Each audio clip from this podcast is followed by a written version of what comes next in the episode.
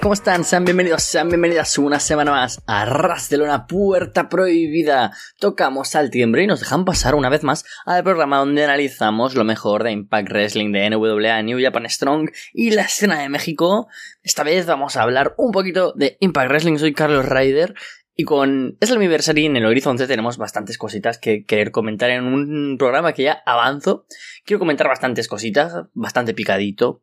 No voy a extenderme en exceso, porque el semanal tampoco ha dado para mucho, pero es que hay cositas que creo que merece la pena comentar y hoy pues me apetece dar un poco más de, opinión sobre algunos temas que son un poco candentes o que más bien creo que pueden ser interesantes ahora mismo para, para la empresa.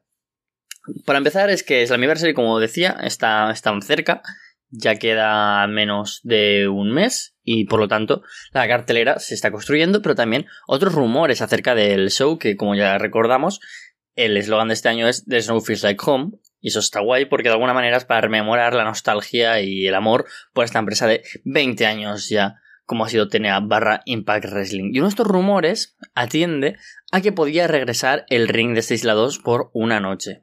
Un rumor que estaba cogiendo fuerza y que, según me habían comentado algunas personas, podría ser cierto y que podría tener relación con una cosa que nos ha dado bastante hype, por lo menos a mí, y he leído por Twitter a más gente que también, sobre todo pues gente anglosajona, de un pequeño vídeo hypeando en el que Josh Alexander eh, un sonido y va andando, va andando por un pasillo hasta que se encuentra debajo de una, de una manta una caja antigua con el logo original de TNA.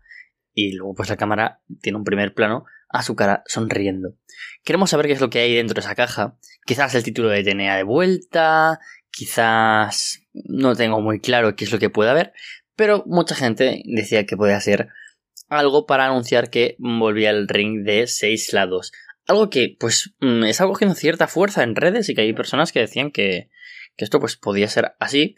Y mm, todo apunta a que realmente no, no estará el ring de seis lados. La propia Jordan Grace, que muchas veces es de las primeras que se meten a comentar estos rumores que muchas veces surgen por redes sociales y que no tienen tampoco mucho fundamento, pues eh, ha mencionado el tweet este mm, que, se hizo viral sobre el ring de seis lados y dijo, bueno, ha dicho hace escasas horas eh, algo como, vale, creo que os estáis equivocando un poco. Así que mm, no parece que el ring de seis lados vaya a estar de nuevo en Slammiversary. Creo que es un acierto, puesto que no tiene sentido de nuevo regresar a ese ring y menos para una sola noche. Un ring que ya sabéis que es muy complicado, porque es muy diferente la manera de enfocar un combate, con una estructura totalmente distinta. Así que este hexágono, que me alegro que no esté de vuelta. Sí que me gustaría quizás pues un show especial, ¿no? There's no place like home, especial para Impact Plus. Creo que además este año sería un buen evento que hacer como por ejemplo cuando hemos tenido shows a lo Knockouts Knockdown, o como cuando hemos tenido el, ay, el show este Throwback, ¿no? En retro. Pues cosas así, podrían hacer un There's Like Home con gente como Sharkboy, con gente que ha estado en el pasado, eh, Kazarian, Daniels, y que podría ser interesante volver al seis lados, pero bueno, sabemos que también es algo difícil de construir y que ahora mismo quizás eso ya no esté en ningún lado. Eso respecto a que el ring de seis lados y respecto a otras cosas es que hay rumores de que la cartelera va a tener más combates de los que suele tener Impact Wrestling para celebrar de alguna manera por capas todo lo que ha sido la historia de los 20 años de Impact Wrestling. Hablaremos en profundidad sobre algo que ocurrió en las grabaciones y que se ha filtrado, que es el regreso de mm, varias personas y que todo apunta a que Impact va a tener mucho, una gran carga emocional el show de combates básicamente entre luchadores del pasado y del presente. Algo que vemos en la cartelera actual de Slammiversary, porque sin ir más lejos, tenemos el combate de la X Division con gente como Kenny King, pero también puede que esté ahí que Sabin o incluso Kazarian, eh, Alex Shelley, mientras que también está gente como Ace Austin o Mike Bailey. Luego, por otro lado, tenemos todo ex campeonas de las knockouts de TNA dentro de un Queen of the Mountain. Luego tenemos a Eric Young contra ellos Alexander, que ahora nos pararemos a hablar un poco más en este combate. O sea que todo apunta a que va a ser la mayoría de combates así. Así que no descartéis que tengamos, pues ese, por ejemplo, Matt Cardona contra Rich Swan, pues título de internet, que de alguna manera también representa dos etapas distintas de Impact. Que tengamos eh, la defensa por título por parejas a equipos del pasado No olvidemos también las posibilidades que pueden haber con Honor No More o con estos luchadores que William Morrissey. Por supuesto, el Moose contra Callihan es una fiesta por el 20 aniversario. Pero no olvidemos que hay muchas posibilidades con gente del pasado que todo apunta a que es el aniversario y se construye alrededor de eso. Por eso también quiero pararme a hablar un poco de ese Eric Young contra Josh Alexander. Que he visto muchas críticas, ¿no? Alrededor de este combate. A lo que yo ya di mi punto de vista y creo que no ha cambiado mucho. Porque yo creo que si ha cambiado además es un poco a peor. Sinceramente, yo era de los optimistas y sí que va a ser un buen combate. Eh, me gusta mucho Eric Young, pero no están hypeándolo lo suficientemente bien. Todos sabemos que eh, Eric Young ha sido una pieza fundamental en la historia de Impact. Como ya dije, el luchador más laureado, con más campeonatos. Es increíble, ha sido campeón de todo en muchas ocasiones. Y desde su llegada en 2005 o 2004. O sea que es un luchador que ha estado prácticamente toda su carrera en Impact, menos por ese periplo en el que estuvo en NXT y en WWE. Y eso pues me gusta, ¿no? Es la cara actual de Impact contra un luchador que más ha representado Impact o TNA a nivel de tiempo en la compañía y de títulos. Pero es que Impact no da de alguna manera la importancia que debería a que, yo, aunque haya estado mucho tiempo, no es un luchador que, por ejemplo, haya tenido los méritos, em, los combates, las historias, los momentums. Porque aunque haya estado mucho tiempo, en, nunca ha llegado a cuajar ser el gran nombre de TNA, como fue en distintas etapas. Ya no gente como J Styles o Kurt Angle o Sting o gente así, sino que también lo pudo ser quizás en una época mm, Magnus, o sea, Aldis, lo pudo ser Ethan Carter, lo pudo ser Matt Hardy. Pero Eric Young, aunque cuando fuera campeón mundial, no era la cara de Impact Wrestling. Lo cual, pues no deja de ser algo que, que escuece, ¿no? Porque mm, entiendo que lo vendan así. Pero creo que no está a la altura, además, porque tampoco lo están vendiendo lo suficientemente bien. En el punto de vista de que solo nos quieren vender la nostalgia en Slammiversary. Y Eric Young es un personaje que, aunque lo quieras vender así, no se vende por nostalgia en Impact Wrestling, porque es el personaje Violent by Design. Entonces no tiene sentido. Además, esta semana, pues, mmm, todo el careo que hemos podido tener entre ellos, o el brawl, que además desencadena en que la semana que viene tendremos, una semana que viene o dentro de dos, no recuerdo, eh, by Design contra los Briscoes y ellos Alexander, creo que no es el tipo de aura que puede tener una rivalidad intensa entre estos dos que podría tener, porque va, como digo, enfocada que Eric Young es un luchador que lleva mucho, mucho tiempo luchando para TNA. De todos modos, pues bueno, ahí está ese combate y vamos a hablar rápidamente del, semanal. Un semanal que ha ofrecido poquito, ha sido un semanal un poco flojo, no han avanzado muchas cosas. Hemos tenido pues algunas cositas que sí que son más interesantes. El opener para mí fue junto al main lo mejor del show. Laredo Kid perdió ante Mike Bailey, así que Speedball se clasifica a este Ultimate X Match. Y tenemos clasificados a Kenny King, Ace Austin y Mike Bailey. Faltan otros tres nombres. Como digo, que sean seis luchadores, pues da pie a que podamos tener una amalgama distinta de luchadores, con una mezcla de luchadores de la X Division del pasado y del presente. Y entre los próximos luchadores que pueden estar ahí está, por un lado, Otrey Miguel o Alex Shelley, lucharán la semana que viene por ser aspirantes al título de la X Division. Y luego, algo ha sorprendido es que luchan Kazarian contra Chris Sabin, pero no es una lucha clasificatoria, por lo menos no se ha anunciado así. Yo esperaba que sí, porque tiene pinta que el combate, como ya comenté hace un par de semanas, a estos tres que están confirmados se sumen Chris Sabin, Trey y yo apostaba por Rich Swan, el que yo ahora ya no me convence tanto como parte de este combate, porque creo, a mi parecer, que estará enfrentándose a Matt Cardona en un combate singles por el título de internet, pero ahora me convence la historia de que Chris Sabin y, Trey se sume también el nombre o bien de Alex o bien de Kazarian. Ambos tienen mucho sentido, así que quizás ese cazarían contra Chris Sabin desencadenen que ambos vayan directamente clasificados al Ultimate X Match.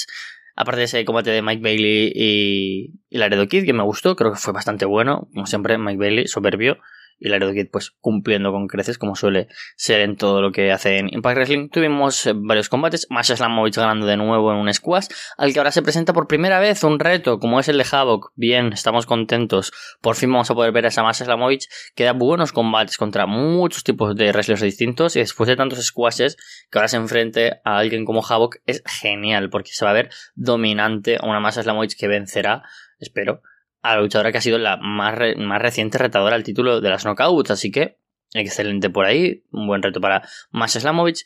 Luego también tuvimos el 3 contra 3, el de las Knockouts, donde el equipo de las Faces, con el regreso de Mia Jim, junto a, junto a Taya Valkyrie y junto a Jordan Grace vencieron a Savannah Evans, Tasha Steels y Donna Purazzo. Estuvo bien y se empezó a plantear la idea de que mm, Mia Jim pues es la que gane el título, planchó a Savannah Evans y tuvimos bastante buenos momentos. El público reaccionó bien a la llegada de Mia Jim, a este primer combate e incluso a su twerk. Y están ahí los rumores de que Mia podría ganar el combate. A mi parecer creo que también está cogiendo algo de creces.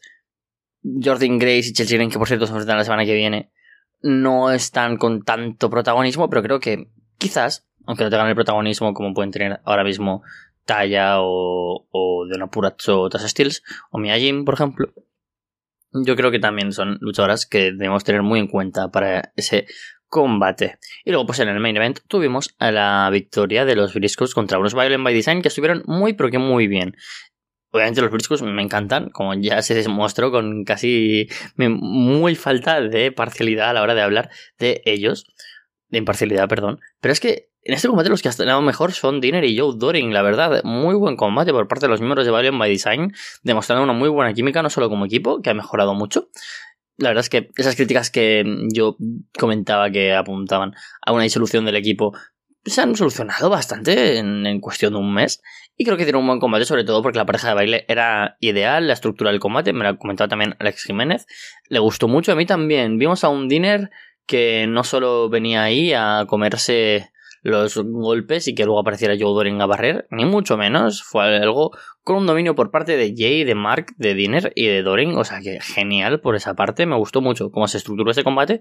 Y después de haber tenido ya dos matches entre Bad by Design y Them Boys, me gustaría incluso verlos una vez más con una estipulación por medio o con alguna otra pareja dentro de esta ecuación. No sé, pero estuvo bien. Me gustó ese final en el que tras la victoria de los Briscoes con un paquecito eh, dando pie a que eso puedan tener otro combate más, tengamos eh, un Brawl en el que se hace la disminución ¿no? por parte de unos by Design que siempre atacan siendo 3 contra 2 y hasta que ellos Alexander pues viene a hacer el salve y tenemos ese careo final entre Ace y perdón entre Ace entre Alexander y Eric Young como digo me falta me falta mucho ¿eh? para que se sume un poco de, de nivel a ese Eric Young contra Ace Alexander Main la Anniversary. ¿Y por qué decía lo de Ace Austin? Porque una de las cosas más importantes que quería comentar hoy es que nuestro campeón de la X-Division no está apareciendo en los shows, por eso quizás esto sea un poco más flojo, que por cierto tuvimos también un par, bastantes momentos grabados con a lo mejor Matt Cardona y Chelsea Green haciendo una promo contra Rich Swan desde las Maldivas en su luna de miel, tuvimos un montón de promos en general, pero también tuvimos una desde Japón, desde Tokio, donde estaba nuestro campeón Ace Austin, que está representando a la X-Division y Impact Wrestling en el Best of Super Juniors, un Best of Super Juniors en el cual nuestro campeón está siendo posiblemente el mejor luchador de todo el torneo.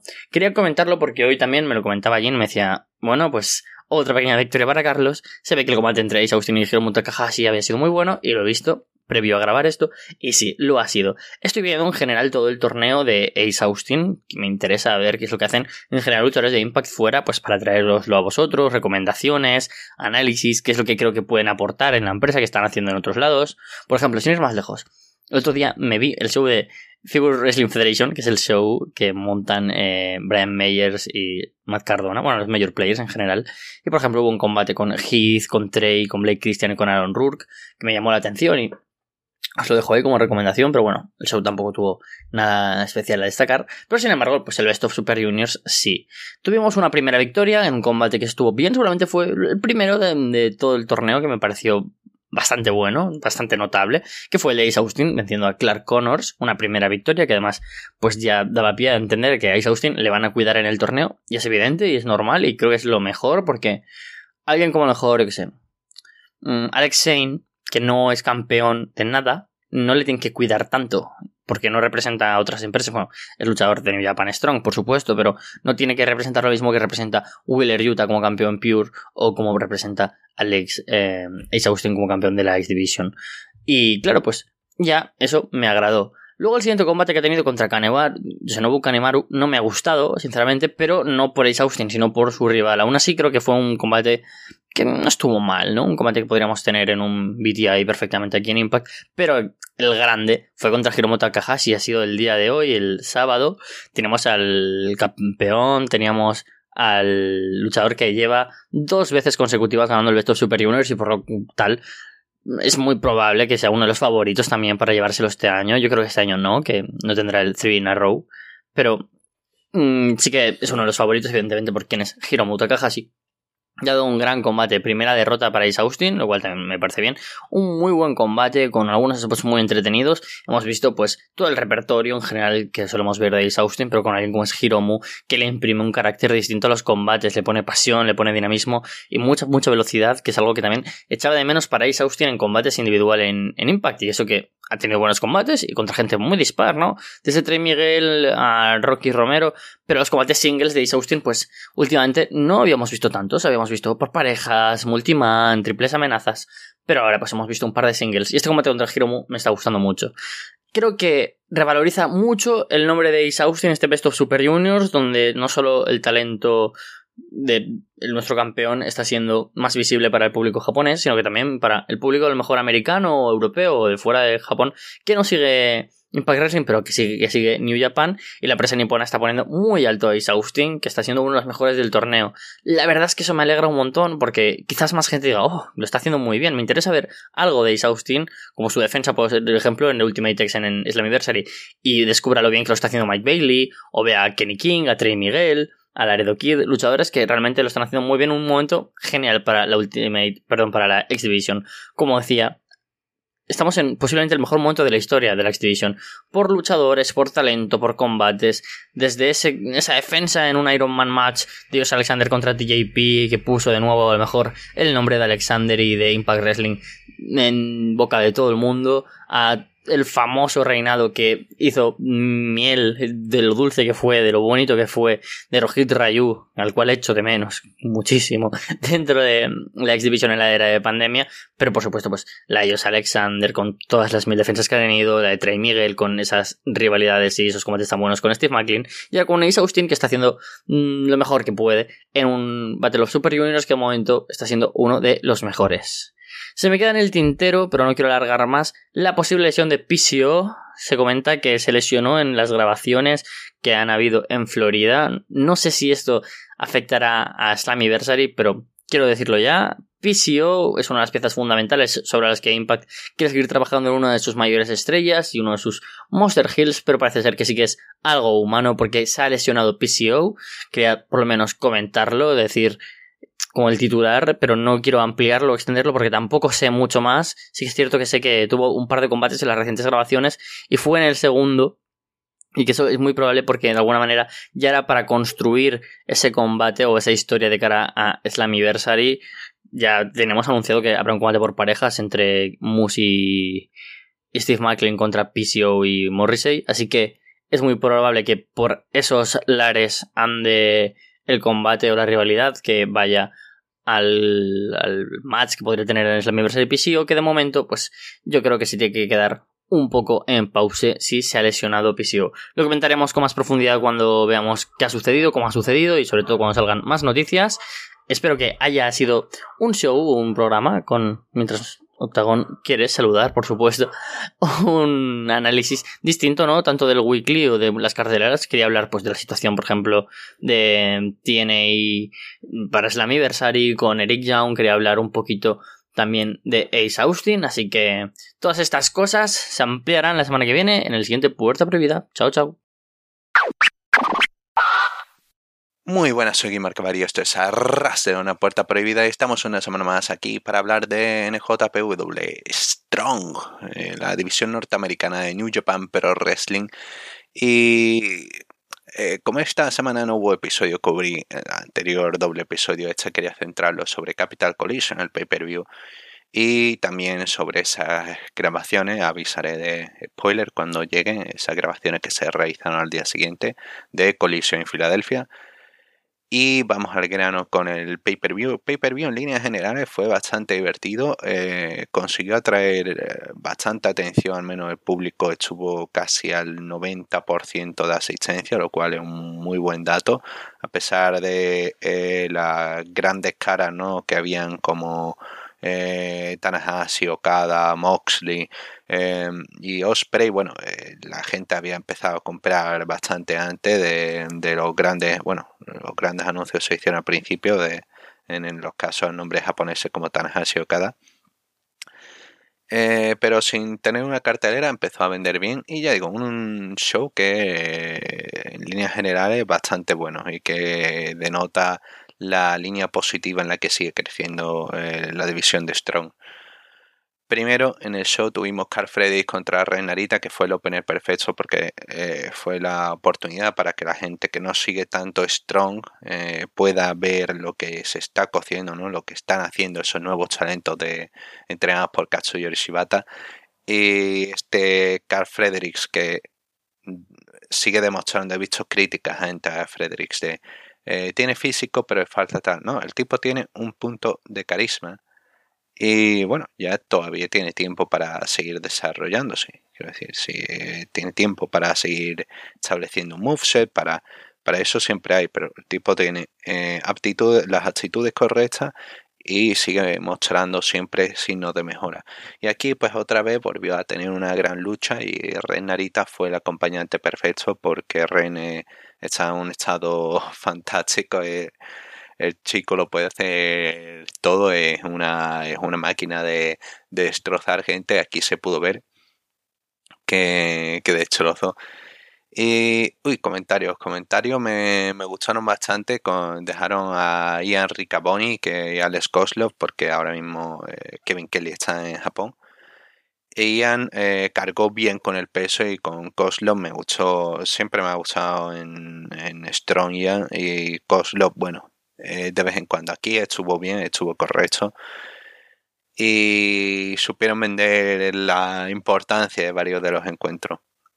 A pesar de que Ian no tenga todavía al 100% los, moves los movimientos clave de los, de los luchadores. Aquí, por ejemplo, se olvidaron del Narita Special número 3, eh, se olvidaron de mencionarlo. Bueno, el caso, encuentro igualado, gana Fredericks y después aparece eh, The Factory, Cutie Marshall, Nico Moroto y Aaron Solo, atacan a Fredericks, continuando la rivalidad para el día siguiente en, en colisión.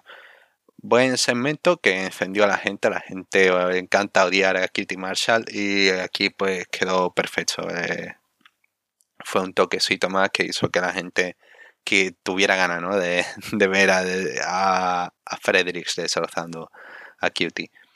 Lo siguiente que tuvimos fue un encuentro por equipos entre eh, Tom, eh, Tim Filthy, Tom Lawlor, eh, Jar Kratos, Roy Saisa, Jordan Neso y Danny Limelight contra Fred Rosser, Tangaloa, David Finley, Yuya Mura y DKC. En este encuentro lo era el sustituto de, eh, Chris Dickinson, el cual no estaba anunciado para el pay-per-view, estaba en planes, pero cambiaron por Tangaloa. ¿Cómo lo saben? Porque se, equivocaron al publicar eh, la imagen promocional, pusieron con Chris Dickinson y luego lo cambiaron al momento con Tangaloa, pero ahí queda. Y un encuentro entretenido, ya digo, eh, Team Filthy sabe cómo desarrollar esta tórica de multitags y lo, lo llevan haciendo, creo que no paro de comentarlo en cada uno de los shows y les queda bien, les queda bien, saben cómo desarrollarlo, saben cómo ir a momento, cómo poner el hit, cómo... Eh, me encanta, me encanta Team Filthy, cómo desarrollan los encuentros y sobre todo Kratos, el que se, se roba el momento de la lucha, ¿no? Aquí contra Tangaloa quedó bastante divertido. El choque de fuerzas y fue, fue genial. En la recta final, pues bueno, se centra en ese Roser contra Laulor, pero queda Danny Limelight. Uy, DKC, DKC para mí fue el, se me ha olvidado comentarlo, fue el, el hombre que brilló más en la lucha, que tuvo eh, su tiempo para brillar y lo aprovechó sin, magníficamente y demostró eso, la, la mejoría. Parece que Kevin Knight es mucho mejor prospecto en torno a todo, a, ¿no? a nivel general, pero DKC va progresando bastante y están ahí a la par a la par. Son dos talentos muy interesantes que están desarrollando New Japan. Y bueno, eh, eso, Danny Limelight consigue rematar a DKC con un tornado DDT. Le cuesta porque se ve que había una esquina que era donde se tropieza al principio. Eh, Limelight tiene este finisher, ¿no? Que saltando Springboard Cutter, pero eh, tropieza en la esquina y, rápidamente sabe cómo darle la vuelta. Se ve frustrado con el final porque quería haber hecho el cutter. Y, pero bueno, una, los del oficio, ¿no? Además, luego ya veríamos otra vez a alguien resbalarse con esa esquina, entonces era algo que no sé, le pasaría ahí en esa zona de en la segunda cuerda, eh, no sé, raro. En ocasiones pasa, ¿no? Con los rings que se queda que alguien echa agua o no sé, se, queda mal tensa. Es cuestión de, no sé, eh, de revisar otra vez el vídeo al final, eh, Dave Finley golpea a Danny Limelight con el que el Makelele de Dave Finley, Makelele para los, fans de España de, que vieron en la época 4 a Finley. Y aquí su hijo record, bueno, eh, ya digo, lo ha utilizado en otro show de Strong y aquí pues bueno, lo vuelve a usar para atacar. Y Lawlor se pelea con Roser para seguir con el hit. Luego tuvimos un encuentro que no me pareció demasiado malo, no me pareció demasiado bueno, fue simplemente para relleno. Quizás este hubiese sido en ocasiones. Pienso que un opener tendría que ser un encuentro como el Narita contra Frederick que anime a la gente. En otra, no sé, hay encuentros prescindibles que quizás se merecen una posición ahí de, abrir. Este, a pesar de que Grey Token estaba muy over, eh, Owens eh, no tanto, no sé, sigue sin convencerme esta etapa de, Owens, pero aquí, ya digo, no fue nada malo, pero tampoco fue nada fascinante. Encuentro correcto, sin más, en el cual no tengo nada más que decir de que eh, eso, Okan estuvo muy over y con el final pues queda más over por eh, Chase Owens aplicando el roll up para cuenta de 3 mientras agarra, ¿no? Y siguen las provocaciones y Okan huye detrás de Owens. Eh, encuentro, ya digo, nada, sorprendente. Pero bueno, no, no fue nada del otro mundo. Lo siguiente que tuvimos fue choque de equipo. TMDK, Jonas Shenhei y Mikey Nikos con Bad Tito, que por el momento no estaba incluido en Team DK, contra United Empire, Jeff Cobb, Aaron Genare, Carl Fletcher y Mark Davis encuentro este sí bastante divertido y que nos dejó momentos que la gente va a querer ver y que encuentro como ese choque entre Jonah y Jeff Cobb que claramente ahí hay dinero, ¿no? Ahí hay big, strong guy energy y la, gente quería verlo. Eh, los que más brillaron fueron, en este caso, creo, eh, Decay y Aussie Open tuvieron su buenos momentos, sus buenos choques. Eh, me, me, gustó ver ¿no? a, esta gente eh, que son colegas, ¿no? verlo chocar aquí fue, fue divertido después de toda la pandemia, ¿no? después de paso de la excursión, como menciona ya Ricaboni con algunos talentos, la excursión de Decay por WWE. Y Tito realmente me, dejó con buenas sensaciones, tanto Tito como Inare. Inare estuvo bastante metido en la lucha y Tito se ve que tenía esa gana de mostrar algo, ¿no? De que también eh, estaba ahí en esa posición eh, por algo. Y me gusta al final porque nos deja también la posibilidad de eso, Open contra, eh, contra Casey Nikos, contra Team DK eh, por ese final de Nikos y Hayes rematando a Fletcher con el Thunder Valley. Una lucha no demasiado larga, tiempo correcto y bastante entretenido, bastante entretenido. Y dan ganas de. Esto es lo que tiene que ser una lucha multiman, ¿no? Tiene que desarrollar y con esos choques. Oh, mira, hay rutas interesantes. Eh, Copy Jonah por un lado, eh, bueno, Está eh, Hayes y Nichols por otro contra Fletcher y Davis. Y bueno, tras la lucha, TNDK eh, celebran junto a Bad Tito y oficialmente lo incorporan como miembro de TMDK de Mighty Donil, une a otro luchador. Y muy contento, muy contento. Bad Tito se ha estado ganando la, posición y un tipo que rinde bastante, eh, fuerte, ágil y sí, puede, puede servir para incorporar un puntito extra al equipo. Lo siguiente que tuvimos fue ya un encuentro fuerte entre Brody King contra Minoru Suzuki, es que fue muy divertido, no fue para nada largo, pero fue intenso y se me hizo como si fuese más largo de lo que realmente duró. Porque, bueno, desde el principio atacándose, parece que las luchas de Suzuki en Estados Unidos tienen que comenzar así, pero es Brody King intentando demostrar que realmente es el Big Bad, que es alguien que puede afrontar a Suzuki. Y a pesar del trabajo al brazo puede seguir atacando eh, al, King of Pro Wrestling como se autodomina Suzuki. Y ya digo una lucha intensa una lucha divertida en el que continuamente Brody está intentando el ganso bomb pero Suzuki no, no le deja, eh, sigue atacando al brazo y consigue en cierto momento eh, levantarlo en Gotch Style para el driver.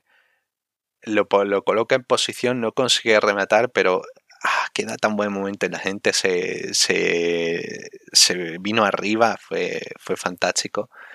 Y si hubiese acabado ahí la lucha hubiese sido genial, pero también siguió, duró un poco más y finalmente Brody King remató con el Ganso Bomb, quedó perfecto eh, para cuenta de tres. Y sí, contento con la victoria para, para Brody, lo deja en buena posición y un posible rival para el campeonato Strong, si quieren hacer algo eh, bastante llamativo. Y lo siguiente que tuvieron fue un choque entre Eddie Kingston contra Tomohiro Ishii. A ver, este encuentro me gustó, me parece bastante bueno. Pero hay partes en las que siento que eh, quedaron un poco... Ah, no sé cómo explicarlo. No es ritmo, precisamente, es como...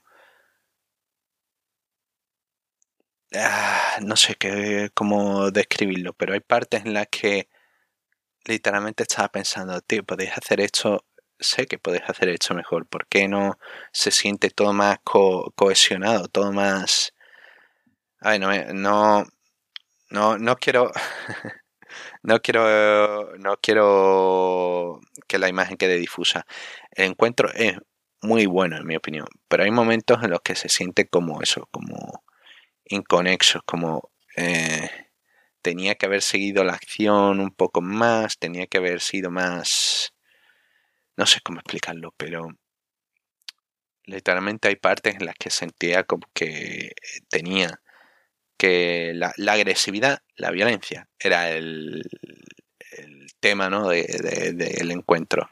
Y eran continuamente atacándose, cada uno demostrando su estilo. Em, y ah, el tema es que, no sé, se sentía por momento como eso, que faltaba algo. No, no sé exactamente qué, pero faltaba algo. Eh, pero sí, tuvimos lo que se podía esperar. La gente estaba muy metida con el encuentro, la gente estaba encantada, ¿no? Kingston atacando al cuello, oh, lo que queda de cuello, lo que podamos definir de cuello y sí, ¿no? Siempre está la broma. Pero... Y si no se queda atrás, sigue intentando, eh, la recta final es muy muy buena. No, no comento más para que la podáis ver con ese cruce de, de, buenos momentos para. de buenos impactos para llegar al final. E incluso, bueno, eso es una, una, buena, una buena lucha. un Half Nelson Suplex de Kingston que es magnífico. Eh, pero sí, eh, queda bastante bien, pero tengo problemas con el encuentro. Aún así, eso, le doy un notable, un buen choque, el que más tiempo le dieron en el show, el que la gente estuvo encantado con el que más conectó. Y sí, en línea general bastante contento y espero que Eddie Kingston pueda seguir, bueno, seguirá participando, pero que pueda tener alguna historia más eh, fuerte en New Japan Strong. Algo más que encuentro casual.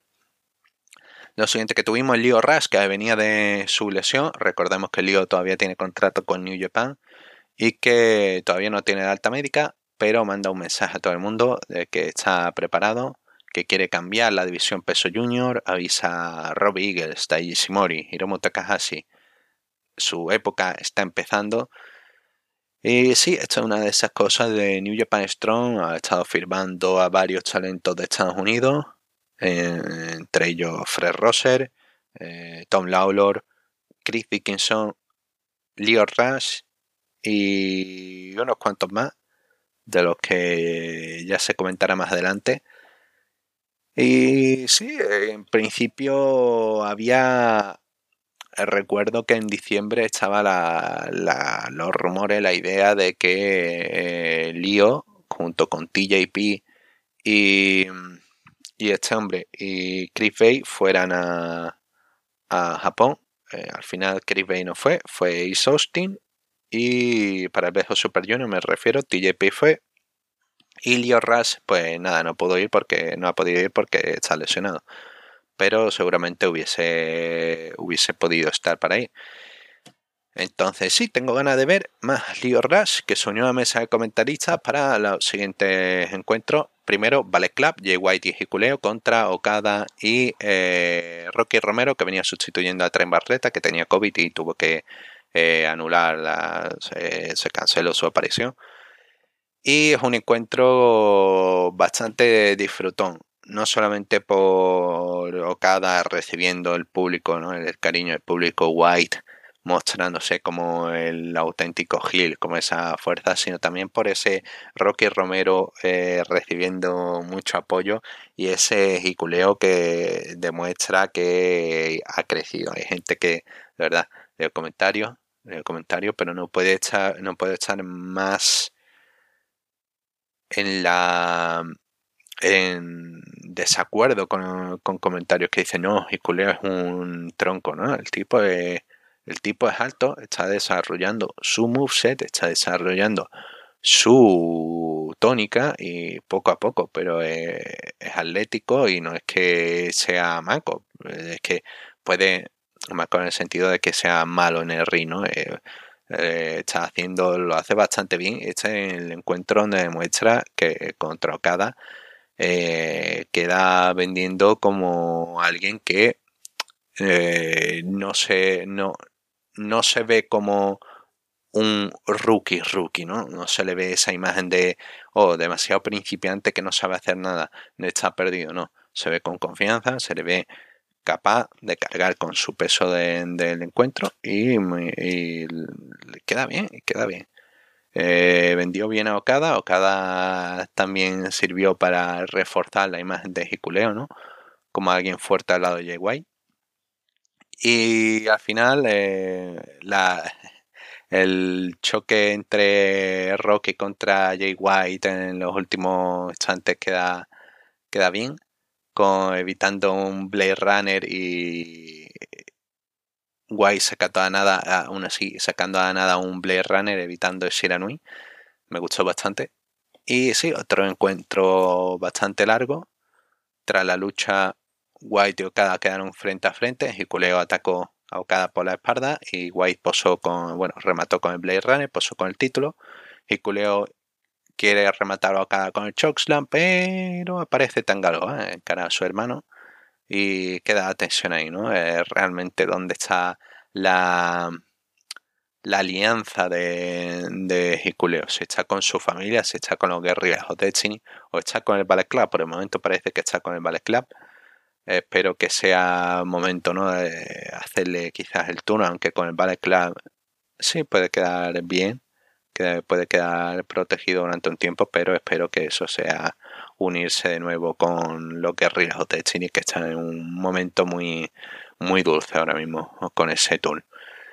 Y el main event era ese Fatal Four Way, Tanahashi contra Moxley, Osprey y Joey Robinson.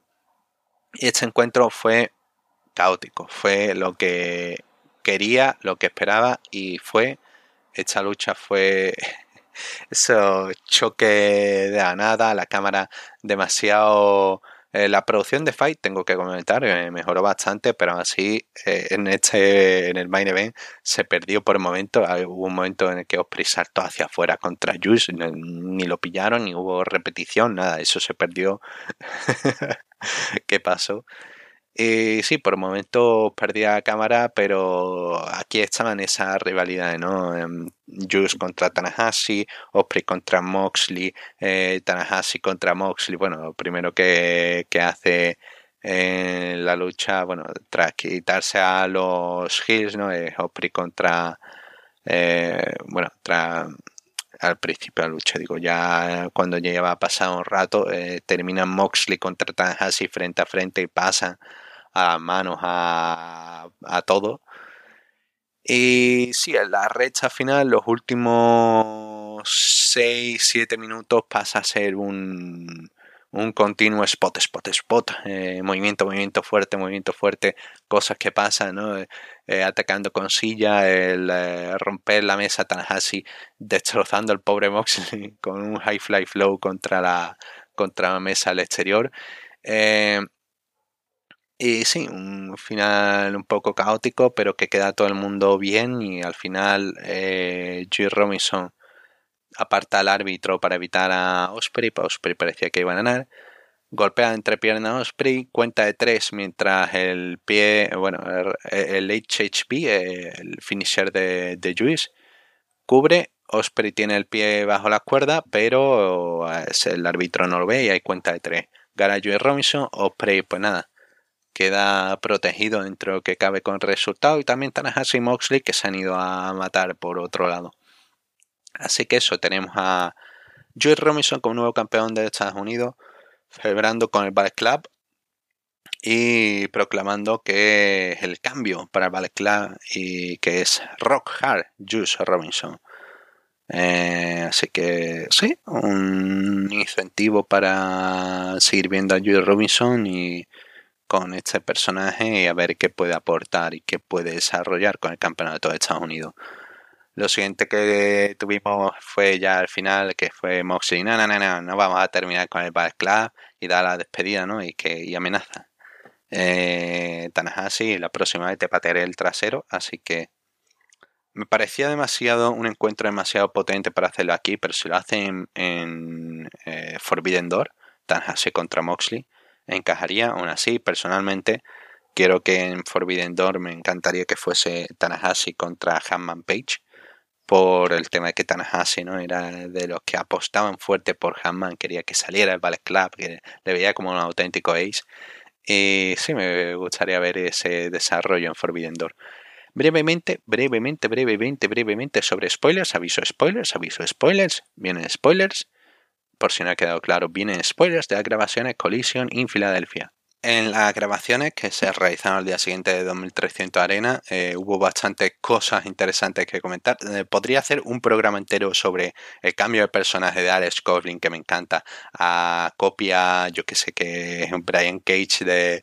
de de tienda de, de 100 duros, ¿no? El, la versión barata con el cosplay de Alex Pre de, de Terminator, el nuevo personaje ahora suyo es The Android. No sé por qué, no sé por qué.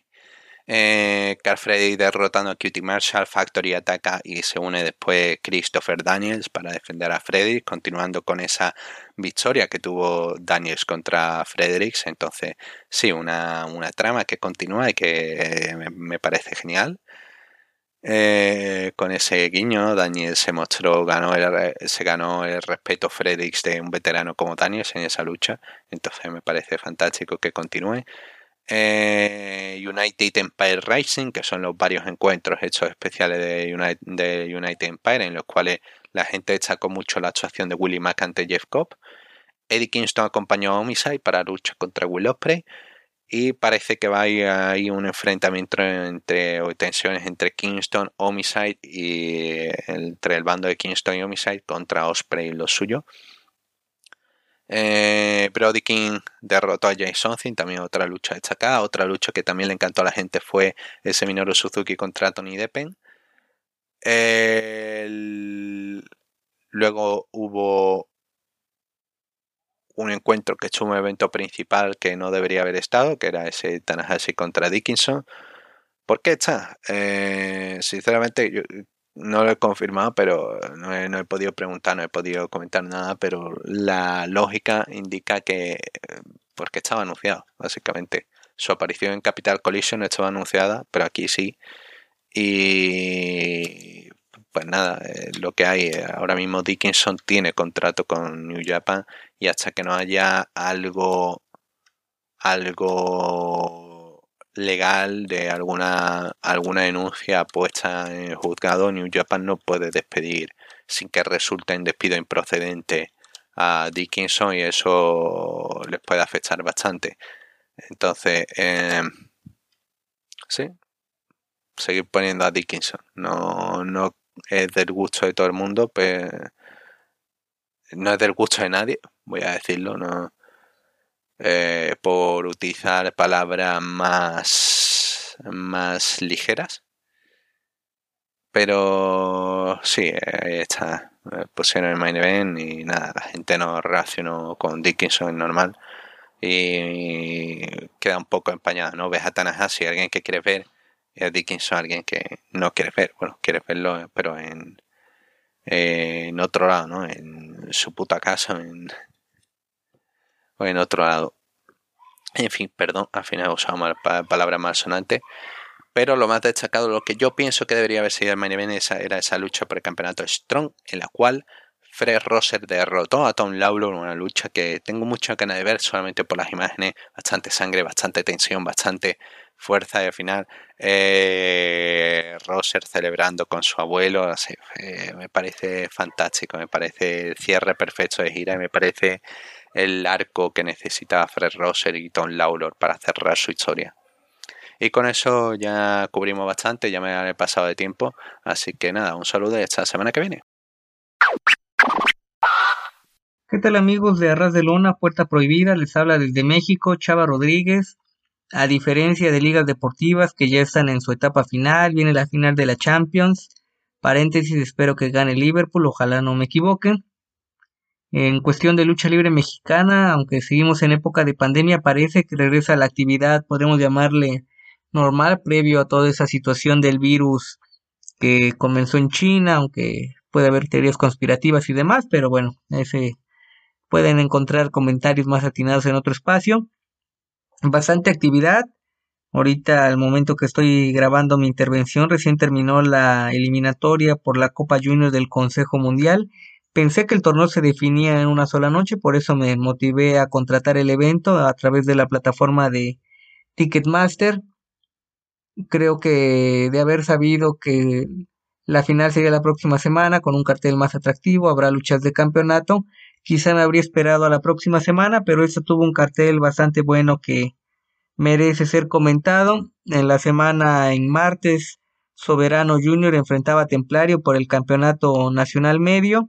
Se lesionó Soberano por causas de tiempo, no pude ver la transmisión en vivo y al saber que se lesionó en los primeros minutos de la contienda se fue mi motivación para ver la función, tuve otras cosas que hacer y mejor me enfoqué a ver esta transmisión en vivo. Pero bueno, eso lo contaremos al final de mi espacio. Empezamos con Lucha Libre Independiente, el programa de Lucha Madre, Cubo Madre, a través de la plataforma, bueno, en YouTube, como parte del contenido del de sin costo de Más Lucha TV. Ya les hablé por ahí en su momento, hace un par de semanas, creo que un mes o quizá un poquito más de un mes, no recuerdo, de una batalla de empresas de vanguardia contra Lucha Madre, que aunque Lucha Madre tiene un elenco pequeño, podríamos decirlo, tiene personajes interesantes, con buenas condiciones de técnica, y ahora en semanas consecutivas han sacado programas. Hoy te les voy a hablar del programa número uno, un programa corto de una hora con cosas interesantes, otras quizá no tanto, pero Creo que si quieren enfocarse a gente nueva con probabilidades de trascender a corto plazo en otras empresas, esta es una buena opción. Y comienza este programa de lucha madre con un mano a mano futuro y Rey Quetzal en una locación sin público, en un foro de la delegación por lo que se ven menos imágenes de la delegación eh, Venustiano Carranza, parte de las distintas delegaciones que integran el área metropolitana de Ciudad de México. No sé si sea material de archivo, me atrevo a pensar que por eso no tenga público, o quizá fue parte de la locación dinámica, era un poco más complicado para las cámaras y un par de efectos que hicieron. Y esto de lucha madre tiene una escena, bueno, escenas en plural, interesantes como de un mundo alterno, por ahí jugando un poquito de referencias al cine de David Lynch, obviamente guardando proporciones porque pues no hay tanta producción y se ven los fondos de pantalla verde. Eh, yo estudié ciencias de la comunicación, no sé cuál es el equivalente en otros países porque sé que Arras de Lona tiene audiencia internacional, pero eran prácticas de televisión, producción, hacíamos eh, distintos ejercicios y creo que más o menos lo que le salió lucha madre era lo que en su momento hacía con mis compañeros en la universidad. Pero bueno, este mano a mano entre Futuro y Rey Quetzal, eh, entretenido, eh, curioso que al menos en cada esquina estaba camuflaje apoyando a Rey Quetzal y el demasiado luchador con tendencia exótica, tenía tiempo que no lo veía en acción con cualidades interesantes, pero que no ha trascendido su carrera, digo sin menospreciarlo, cualquier luchador que tenga las agallas, cualidades de subirse a un ring merece respeto. Un par de errores en la secuencia, hubo lances, eh, hubo intervenciones tanto de los organizados de camuflaje y el demasiado, y con una plancha de Rey Quetzal a futuro se lleva la victoria, un combate bueno a secas pero que las intervenciones le quitaron brillo, creo que pudo haberse definido sin que hubiera gente extra. Después Yoruba en contra de Jitsu, Jitsu eh, un elemento habitual en vanguardia, Yoruba conocido en el circuito independiente de Ciudad de México, un mano a mano reñido, eh, bastante físico, con golpes, con castigos, curioso la presencia de los minis, y va a sonar a cacofonía, eh, de Minos, que ya tienen actividad o han tenido actividad en el Consejo Mundial de Lucha Libre, que es algo a destacar. También vimos movimientos fuertes. Y Yoruba con este Green Mist, que quizá recuerden de Tajiri del Great Muta, luchadores japoneses. Eh, falla un par de veces con este rocío, pero finalmente logra cegar por instantes a Jitsu, una variante de quebradora, y se lleva el triunfo Yoruba. Hasta ese momento llevamos luchas, nada del otro mundo. Y ya creo que el cierre del evento fue lo mejor de la velada, lo que para dar contexto hace que se justifique ver el programa de una hora, que se agradece no ser un contenido tan extenso.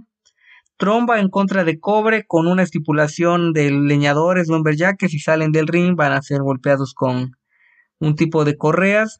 Vemos técnica, tromba, luchador de segunda generación, hijo del mimo, que también forma parte de Lucha Madre y con un estilo creo que hasta cierto punto está la influencia un poco de Ares y pues Ares es eh, bastante activo, está con AAA, campeón en Riot, actividad en MLW, en Japón y demás. Cobre tenía tiempo que no lo veía, un hombre de corte un poco más aéreo, luego movimientos de técnica y finalmente con una variante de driver gana Tromba en un hasta ese momento el mejor combate del programa. Para cerrar, León Dorado, un hombre cotidiano de Lucha Madre tuvo un rival sorpresa que fue Demonio Infernal. Demonio Infernal que adquirió fama en la arena Naucalpan, en el grupo internacional Revolución. Tuvo problemas, los hizo públicos, fue nota en su momento por la forma en la que a su criterio se maneja la empresa de forma equivocada. Un mano a mano de poco más de 10 minutos, intenso.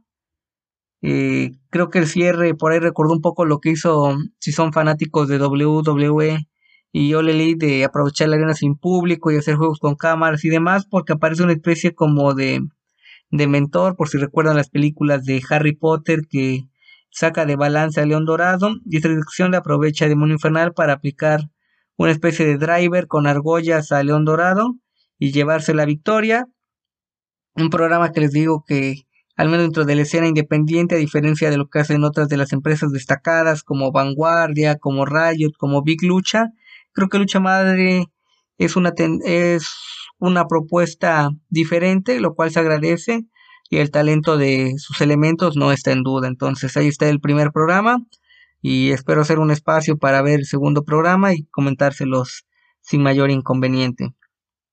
Y ya para terminar con lo que ha sido Triple Manía, que lo han presentado segmentado, conforme lo han presentado en televisión en la cadena Space, una de las notas de la semana es que el canal de AAA en YouTube ya tiene, o aparentemente tiene cobertura internacional luego de una cuestión de litigios, derechos, y subieron la primera parte de Triple Manía, algunos combates ya los han transmitido por Space, ya terminé de ver el evento, mencionarles de rápido porque pues, los resultados ya son conocidos o eh, si no lo saben, los vamos a comentar de rápido, al menos de esta transmisión. Como parte de la ruleta, Pentagón Junior contra Último Dragón. Cuando se anunció yo pensé que iba a ser el mejor combate de la ruleta y uno de los mejores de la noche y tengo que decirles que me decepcionó. Eh, de entrada por lo corto, no sé si por lo extenso del evento, los tiempos y todo, el tratar de ajustarse a un modelo limitó la acción. Último Dragón que es un veterano, pero en mejores condiciones, velocidad que Canet, que Rayo de Jalisco. Creo que Pentagón respetó lo que eh, significa Último Dragón para lucha libre mexicana. Desconocía el dato de que Antonio Peña, el fundador de AAA, fue el que creó el diseño del Último Dragón, que es algo interesante. Gana Último Dragón en un combate que fue corto. No lo podría catalogar de malo, pero decepcionante acorde a las expectativas que se tenían de ambos. De ahí un combate multitudinario de parejas mixtas y algo curioso porque originalmente no estaban programados los campeones, hasta ese momento campeones, parte de los Vipers, Ares y Chica Tormenta. Estaba programado la participación de Sammy Guevara y Tai Conti, pero no sé si recuerden un par de días antes a esa función, Sammy Guevara pierde el campeonato TNT en contra de Scorpio Sky y de esas acciones, eh, Sammy hizo una plancha de, 690 grados de una escalera. Creo que fue un movimiento, vamos a hablar en inglés, un spot innecesario. Yo creo que tuvo suerte de no romperse el cuello por el movimiento. Queda lastimado. Sammy se presenta en Monterrey junto con Tai, parte de esta peculiar pareja tanto dentro como fuera del ring. Y contrata a la, a la parca negra para que acompañe a Tai en esta lucha con la mención de que se eliminan a los campeones, a Ares y Chica Tormenta, que en la última hora son los que llevan los cinturones, pero que si ganas la lucha elimina a cualquier otro de los equipos, al de Látigo y Maravilla, a Sexy Star y Commander y a los que ya mencioné, te conviertes en retador el número uno.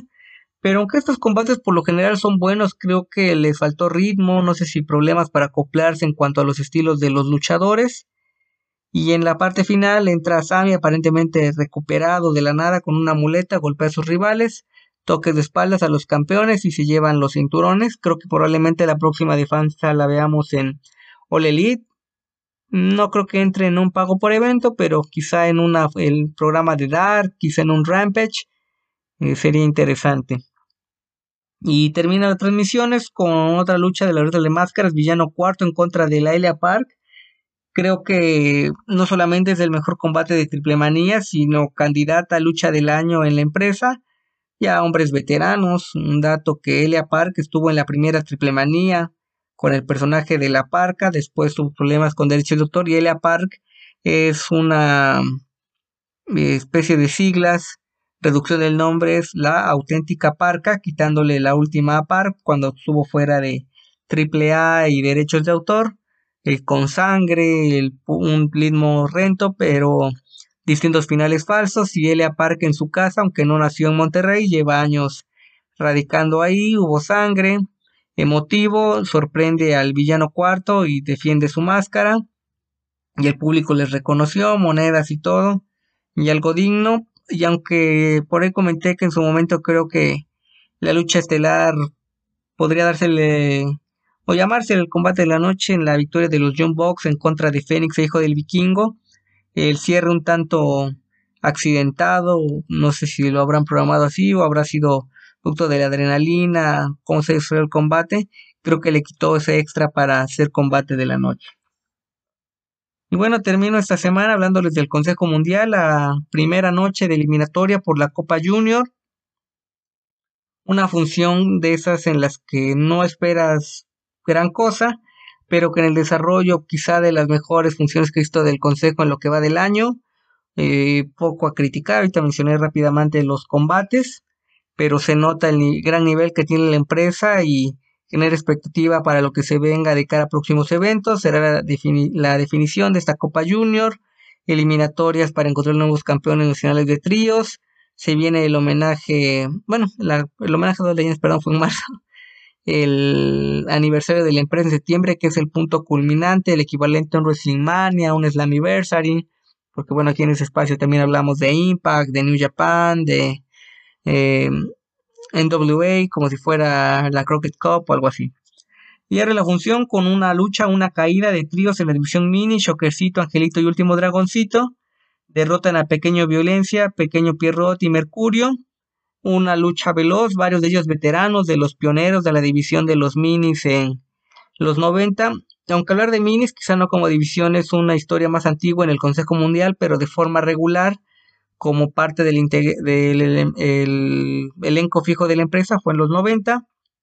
Una variante de Rosa Driver de Angelito a Mercurio para derrotarlo y hacerle reto por el campeonato mundial mini. Mercurio es el campeón. Angelito, ya que sea oficial, sale el cartel de la próxima función de viernes en la México. Creo que la oportunidad más importante de su carrera y tendrá que aprovecharla o debería aprovecharla. Siguió el evento con una lucha de mujeres, ya formato tradicional, a dos de tres caídas. Princesa Sugei, Lluvia y Jarochita superan a Dar Silueta, Reina Isis y Stephanie Baker. Están encendidas las mujeres, hablando hoy de forma tradicional. Quizá el mejor elenco femenil en la lucha libre mexicana en este momento y obviamente ayuda a la experiencia y que a diferentes empresas pues tienen el gimnasio o escuela salvo Vanguardia, que por ejemplo Vanguardia, perdón, este Big Lucha tienen un dojo, pero que las mujeres la el único la única que es elemento fijo de ese eh, hasta donde yo sé es Susilop y han tenido que llegar luchadores externas como Maravilla para darle mayor agilidad a la cuestión femenil.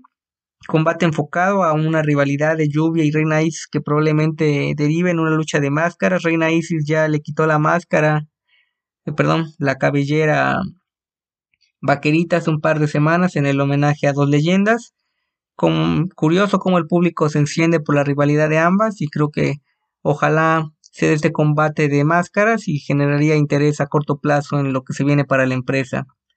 Lucha especial, un combate de tríos entre leyendas, la mayoría Atlantis, Blue Panther y Negro Casas, Pierden en contra de Dragón Rojo Jr., Álvaro Cabenero y Fuerza Guerrera, un hombre veterano, Fuerza Guerrera, tenía tiempo sin aparecer en la empresa. El mismo Fuerza Guerrera mencionado, que ya va de salida, son sus últimas presentaciones. Se enfocó en una rivalidad con Atlantis la mayor parte de la lucha, y así fue como se definió, con una trampa. Eh, le aplica un faula, perdón, le quita la máscara a Atlantis, y eso deriva en la derrota del enmascarado. Quizá Habrá medios que ya den como un hecho el retiro de Fuerza Guerrera exponiendo la máscara. Creo que podemos llevarlo con calma.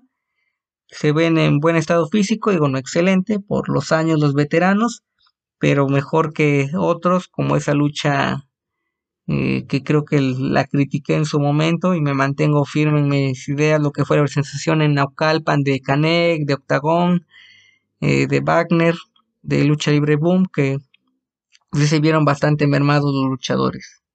Y cerró la función con varios combates cortos de eliminación directa. Primero una campal para organizar los manos a mano, para elegir a los finalistas de la Copa Junior. Esto de formato de Copa Junior se llama así por ser luchadores herederos de grandes estrellas, descendientes, o hay veces que no son descendientes directos, son sobrinos, o que han mantenido el personaje como continuación de luchadores estrellas. En los primeros cruces, Ángel de Oro y Volador Junior Creo que esta lucha podría haber sido, al menos por nombre experiencia, la final del evento, pero gana Volador Junior, combate corto, que cumplió y deja bien posicionados a ambos. Después siguió Atlantis en contra de Stuka Junior, una rivalidad que se ha mantenido. Ahí un tanto polémico, Atlantis Junior sacando la rudeza, se quita la máscara y logra que descalifiquen a su rival. Una rivalidad que yo la daba como un hecho hace unos meses de máscara contra máscara, pero el que la estén extendiendo probablemente para definirse en septiembre, creo que es una estrategia inteligente por parte de la empresa. De ahí Niebla Roja en contra de Soberano Junior, probablemente el mejor combate de la noche, no solamente de la competencia. Como dato previo, se enfrentaron hace un par de días en la Arena Coliseo. Soberano Jr. con una semana complicada en este mismo combate en la Arena Coliseo pierde contra Niebla Roja y sale lesionado del cuello, tuvo que recibir atención, no pasa mayores, sábado, y el martes siguiente la lesión en el pie que le impidió eh, terminar su lucha en contra de Templario por el Campeonato Nacional Medio, como les comenté al inicio de mi intervención. Esta noche se vio bien, aparentemente sin problemas, el luchador sabrá su estado físico y avanza en las eliminatorias de un combate clásico, Mephisto en contra de Místico. Curioso que ambos en sus equipos homenajeando a sus padres, Místico al Doctor Caronte, ambos de sus eh, progenitores luchadores profesionales. Mephisto a Astro Rey, que perdieron la máscara hace años en contra de dos caras, papá de Alberto el Patrón, Alberto del Río, para los que ubican a este luchador, peleador de las mujeres mixtas en su momento. Quedan las semifinales, Atlantis en contra de Volador Jr., público encendido, Atlantis ahora sí de forma convincente supera con el movimiento de la casa con una quebradora en lo alto a Volador Jr. y se instala en la gran final para la próxima semana. Y en el cierre de la noche, que al menos en, me gusta comentar los eventos en redes sociales cuando puedo, en tiempo real, en mi cuenta en Twitter, arroba AmazingBlack23, Chava Rodríguez, por si me quieren seguir. Eh, la cuenta de Lucha Blog, que es una persona que sigue la lucha libre mexicana de talla, escribe de ella, pone que es el mejor combate de la noche, probablemente, pero al menos yo diferiría de ese punto, creo que el mejor combate de la noche también tuvo a Soberano, que fue el encuentro en contra de Niebla Roja, me gustó ver a Soberano en actitud de rudo, por momentos parecía que lograba vencer a Místico, pero Místico con el movimiento de la casa, con la mística, la palanca al brazo, sale vencedor, público en su mayoría contento, no solamente por la victoria, sino por toda la función que vio, que eh, les reitero, poco a criticar y son de esos eventos en los que lo que se invierte para la transmisión en línea deja satisfecho al aficionado y con ganas de ver cómo se podrán definir los combates de la próxima semana. Esto es todo por mi parte, los invito a que lean mi columna semanal de lucha libre, boxeo o artes marciales mixtas, dependiendo la agenda, mis tiempos, lo que haya sido noticia en la semana a mi criterio, en www.tuplandejuego.com.mx. También pueden encontrar la cuenta, la página del medio en Facebook como Tu Plan de Juego. Y invitarlos a que si gustan puedan adquirir mi libro de Editorial Gato Blanco, Olvidemos el Circo, Maroma y Teatro. 10 perfiles de luchadores mexicanos, contemporáneos, ídolos, desde Atlantis hasta Rey Misterio Jr., Fabio Apache.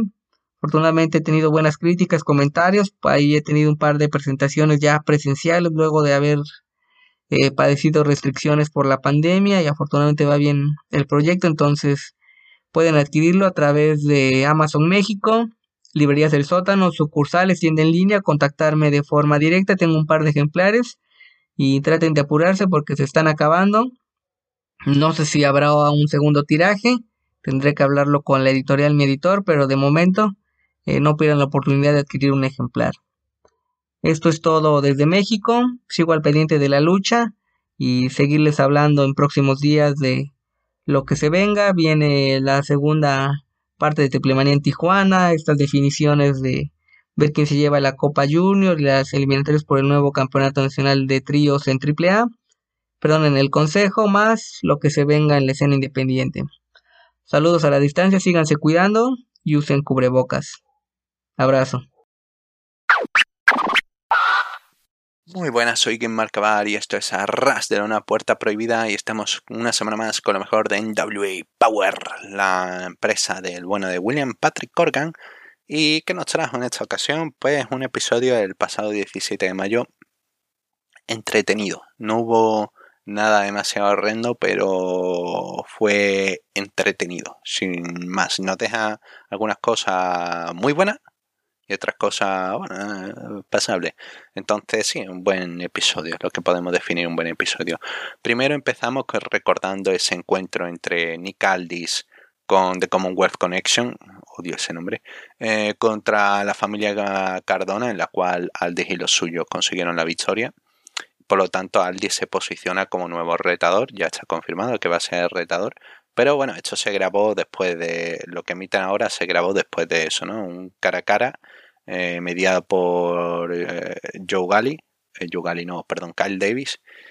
Y Cardona que no, que Aldi no se merece la oportunidad, ya perdió, y Aldi que quiere acabar con la suerte de Cardona, quiere un encuentro donde no pueda interferir nadie a lo suyo, quiere un Steel Cage para retar.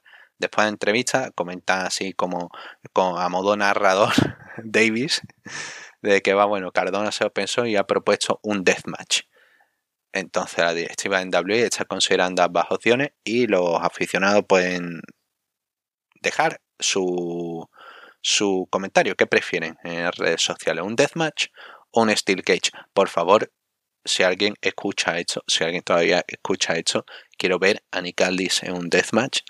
Quiero ver NWA haciendo un deathmatch. Pero no un deathmatch, una, una, lucha hardcore y ya está. No, quiero ver un deathmatch. Quiero que hagan un auténtico deathmatch. Así que por favor, si hay alguien, por favor, hacer presión para ver un deathmatch en NWA y reírme yo lo más alto contra los clásicos, ¿no? De, ah, no, una lucha demasiado agresiva y luego te ves en la historia de NWA eh, los baños de sangre que ha habido. Pero bueno, en fin, nos dejamos de eso. Iniciamos el show. Hoy en comentarios están Austin Idol y Tyrus. Y tengo que comentar que bastante agradable.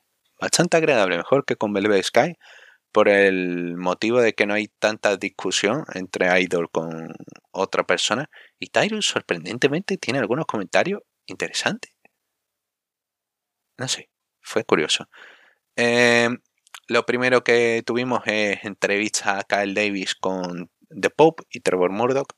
Pope llama a Trevor Murdoch que aparece reticente y Pope le comenta de que no se conoce a su amigo, llevan muchos años de amistad y le sabe mal de que está, lo ve que está como, como enfadado eh, y está preocupado por él y quiere que vuelva a centrarse y le hace el mejor discurso motivacional que haya podido ver en un show de pro wrestling de un, de un colega animando a otro y nada que tiene revancha garantizada, que en algún momento se hizo daño, pero que deje de, hurgarse en las heridas, que mire hacia el frente, que eh, ellos representan la traición de, de NWA, que Murdo carga con el legado de todas las antiguas leyendas eh, de, la empresa.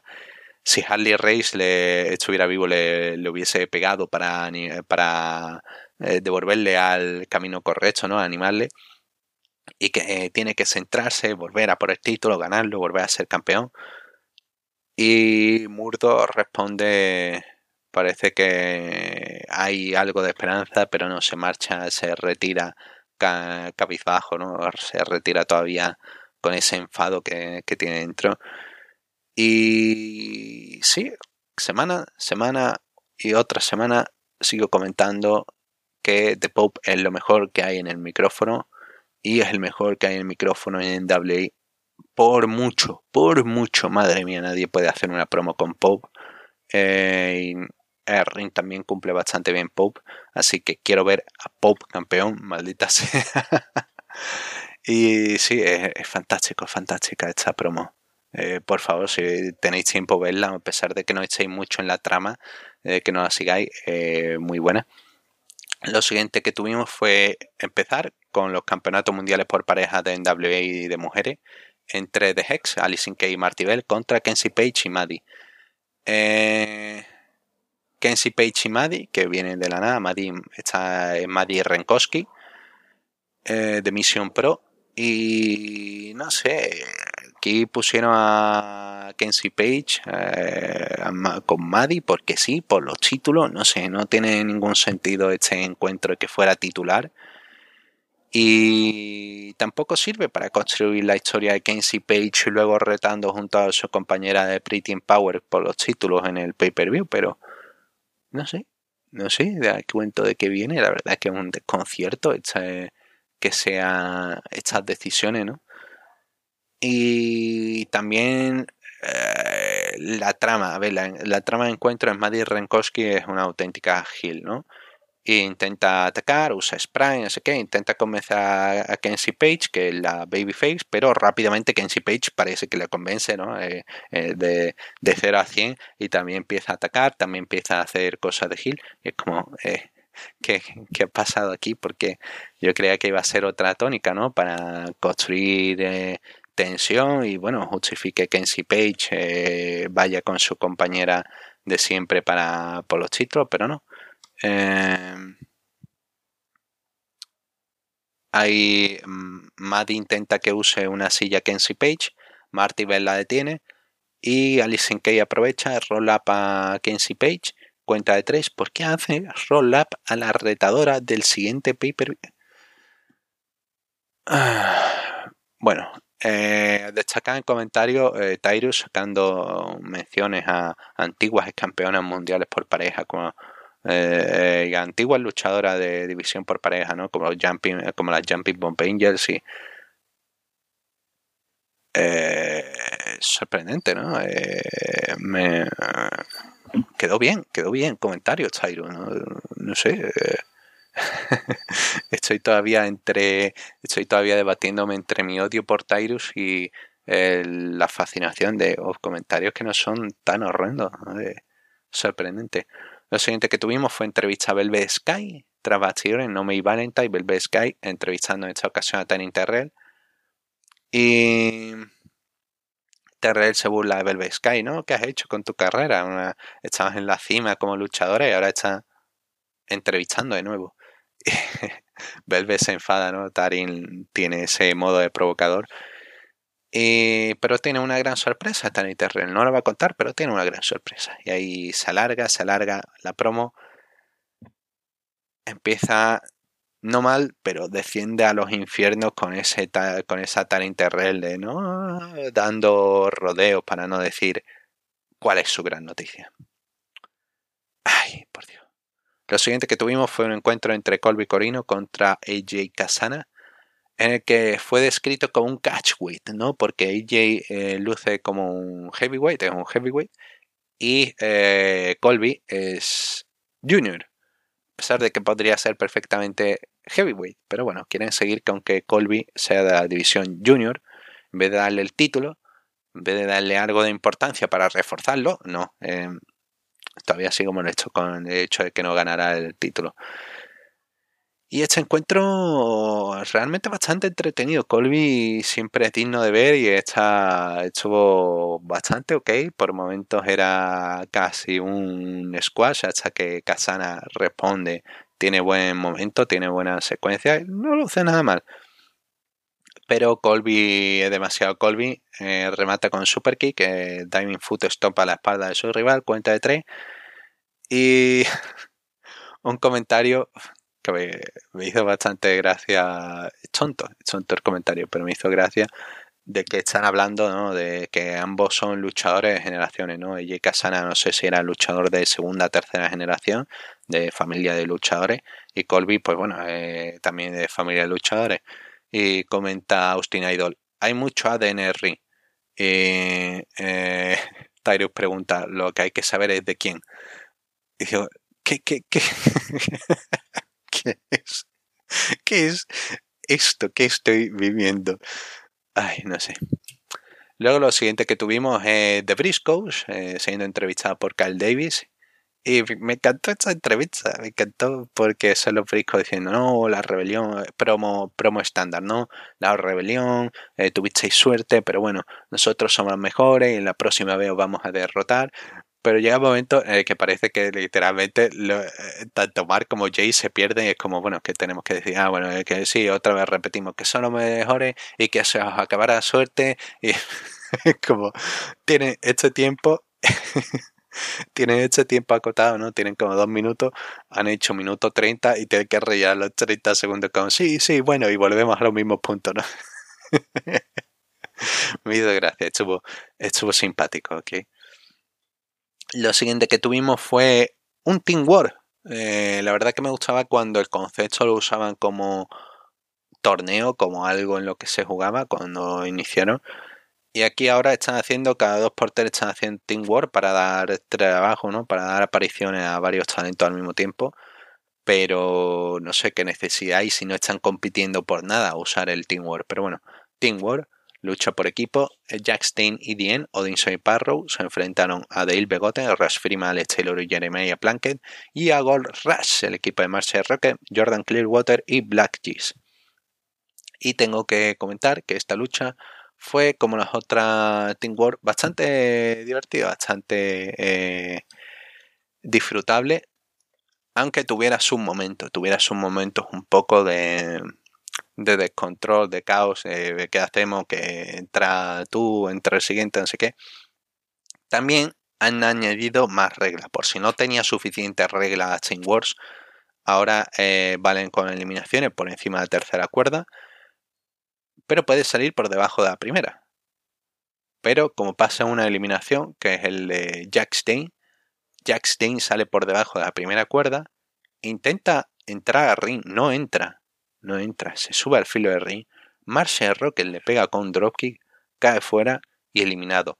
Entonces, eliminación por tercera cuerda o eliminación, ¿cómo es la eliminación? ¿Por qué ha salido antes por, por debajo de la primera cuerda? ¿Por qué eso no era una eliminación? Porque tienes que estar en concreto la eliminación en el filo de ring posicionado. No sé, eh, no, me, no me gustó eh, ese, ese punto, ya digo. Tuvo su momento a lucha en los cuales parecía que, eso, ¿no? ellos tampoco tenían muy claro las reglas y es normal, es normal. Eh, ahora sí, bueno, entretenido, pasable, eliminaciones rápidas y quedan fuertes tanto Jackstein como eh, Dien, quedan otra vez bien posicionados, pero ¿para qué les sirve si cada vez que lo dejan bien posicionado no le dan nada? Ay, qué cansancio. Bueno, eh, bueno, Jackstein es campeón nacional.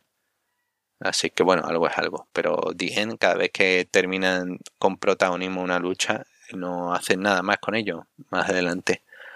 Lo siguiente que tuvimos fue lo peor de que podía quería ver.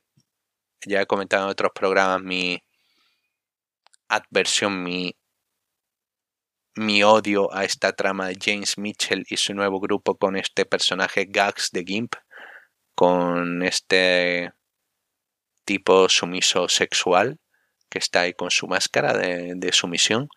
Y Velvet está en entrevista, pero aparece también Angelina Love porque quiere apoyar a su amiga y también tiene que estar ahí.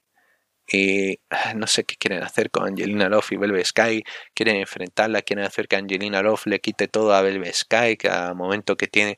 Es absurdo, es absurdo porque están haciendo esta trama, porque están haciendo esto con Velvet Sky 2022. Bueno, el tema, que me voy por la rama.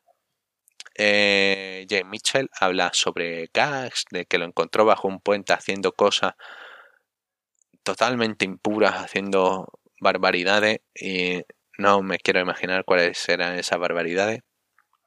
Pero eso quiere que sea su Igor como para haciendo la comparativa ¿no? con el Doctor Frankenstein y alguien que debe humillarse, que debe que si él quiere que le recorte, le haga la pedicura con los dientes, que lo haga. La pedicura con los dientes. Buscan esta reacción, ¿no? El asco, pero es el, ¿por qué estáis haciendo esto? ¿Por qué? ¿Qué necesidad hay? ¿Por qué está pasando esto en WWE? ¿Por qué? ¿Qué necesidad hay de que James Mitchell ponga sus fetiches en el show? ¿Qué, qué, qué, qué, qué? ¿Qué, ¿Qué es eso? ¿Qué es este carrito? ¿Hacia dónde va? Y claro, provoca el asco en Velvet Sky y eh, Angelina Love le intenta tapar la oreja y Love quiere que preguntar, ¿no? bueno, Gax quiere hablar con Gax, pero Gax no responde porque solamente hace lo que le dice James Mitchell, lo cual es al contrario de lo que pasó la semana pasada, que cuando Dirty Dango le dio órdenes, eh, se puso a, a cuatro patas delante de Dango, dispuesto a recibir. Por, ah. de verdad que qué situación ah, ¿por qué tiene que la, la, la, todo esto de los fetiches sexuales de James Mitchell no, no entiendo no entiendo pero bueno Mickey James contra Natalia Markova en el main event. Taryn Terrell está ahí acompañando a Markova, pero no hace, literalmente nada. No, no sé por qué está. Y el encuentro, ok, nada mal, entretenido sin más. Eh, James se nota que está un poquillo cascada de, los años no pasan en vale. Aún así puede hacer sus cuatro puntos y puede seguir llevando la lucha bien. Y Markova es buen talento, es físicamente, físicamente fantástica. Puede hacer lo que, lo que quiera, eh, lo, que se, lo que necesite, si tanto algo más half-fly más rápido algo de fuerza, ella cumple con todos los registros, entonces eso es algo que quieres tener. Y sí, eh, encuentro bastante igualado, eh, que Markova llega a tener momento, aplica un Jazz Stinger, se emociona mucho Joe Galli comentando, Jazz Stinger. Eh, pero nada, no consigue rematar con su finisher, el Beautiful Disaster, que es una patada alta en la esquina. Y Mickey James aplica un tornado de DT, cuenta de 3. Y así cerramos una nueva edición de Power. Ya digo, nada, nada mal, nada mal. Bastante entretenida. Pero uh, por momento incómodo. Por momento. Uh, no sé. Eh, esas sensaciones de. de qué están haciendo no me lo quita nadie y no sé hacia dónde van esas tramas de, Father James Mitchell y sus sumisos y sus dominantes y no sé. Bueno, en WA in a nutshell y se viene el pay-per-view dentro de un par de semanas, así que veremos, veremos que, cómo puede seguir evolucionando esto. Un saludo y hasta la semana que viene.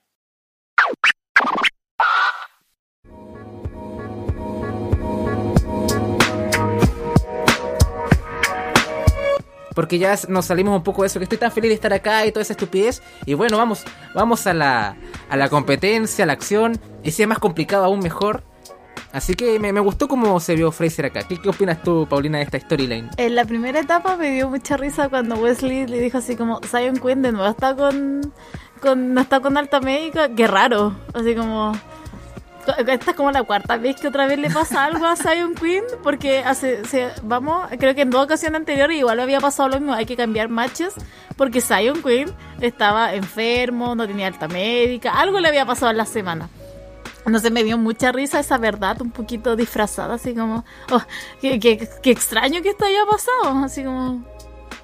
Pero y después con Nathan Fraser también. Me gusta que Fraser sea así como, bueno, estamos, estamos solos, vamos a pelear. Y Wes así como, no. Este, él está muy... El verdadero intenso de acá no es Bron Breaker, es, Wesley. ¿Sabes qué? Sí, yo creo que la pelea hubiera sido mucho mejor con Joe Gacy ahora hostigando a Wesley y tratando de unirlo a su grupo en el estado que está Wesley. Porque él está muy... como te decía igual en... O sea, Wesley está así como, si tú le dices hola, y él te dice, hola, ¿qué? ¿Por qué me dices hola? ¿Quién eres tú? Vamos a la pelea. Siento que está muy así, muy sensible. Cualquier cosita, el café está, está, le falta azúcar. ¿Por qué le falta azúcar a esto? ¿Quieres pelear? No sé, como que siento que está en ese estado. Ya iremos hablando de eso más adelante. Pero eso es lo que me pasa con, con, Wesley y con esto que pasó con Nathan Fraser. Y a mí también me gusta la actitud de Nathan Fraser, ¿verdad? Cada vez me está, me está gustando más y más. Sí, eh, fue gracioso. Eh, eh, tiene el gimmick de Dembélé el señor Zion Queen. Algún día se recuperará. Bien, ahora sí,